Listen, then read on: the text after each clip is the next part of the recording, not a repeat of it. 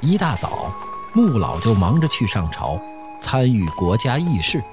穆府中的佣人也开始忙着一天的工作，因为府中并没有多少人，佣人们也都没有太多的杂事要做，每天只是各司其职而已。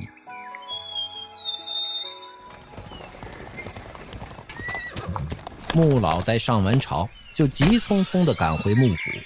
刚进大门，就听见管家说道：“啊，老爷，张先生在客厅等着呢，说是等你回来商量一下昨天的事儿。”穆老听完，就应道：“嗯，那你去把雪儿也叫到客厅来。”说完，就直奔客厅而去。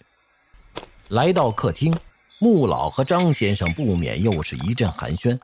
不大一会儿，客厅门口响起一声清脆的声音：“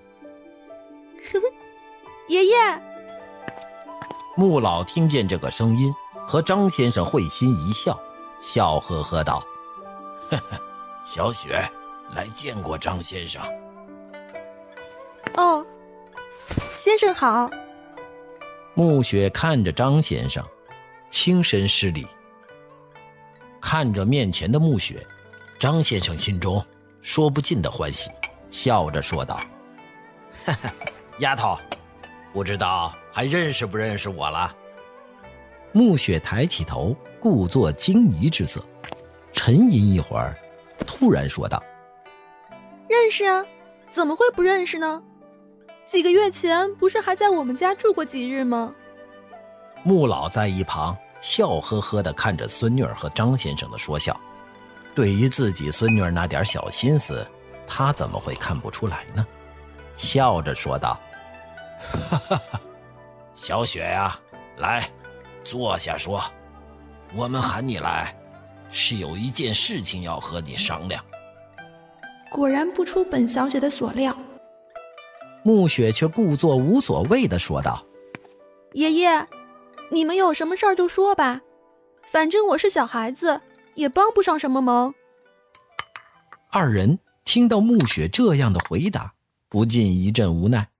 不过张先生还是痛快的说道：“雪丫头，是这样的，过几天我们门派就要招收弟子了，我看你身具灵根，想引你入派，不知你怎么想？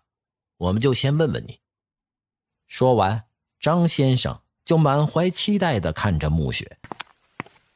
这个，暮雪犹豫了一下，有些为难的答道：“张先生，您就带我一个人走吗？我走了，我爷爷怎么办呀？”穆老听到孙女儿这样说，不禁心中一片宽慰，他心里也舍不得这唯一的孙女儿，不过想到这次机会难得。万万不能放弃，于是就急忙接道：“小雪呀，我在这祁阳城里能有什么事儿？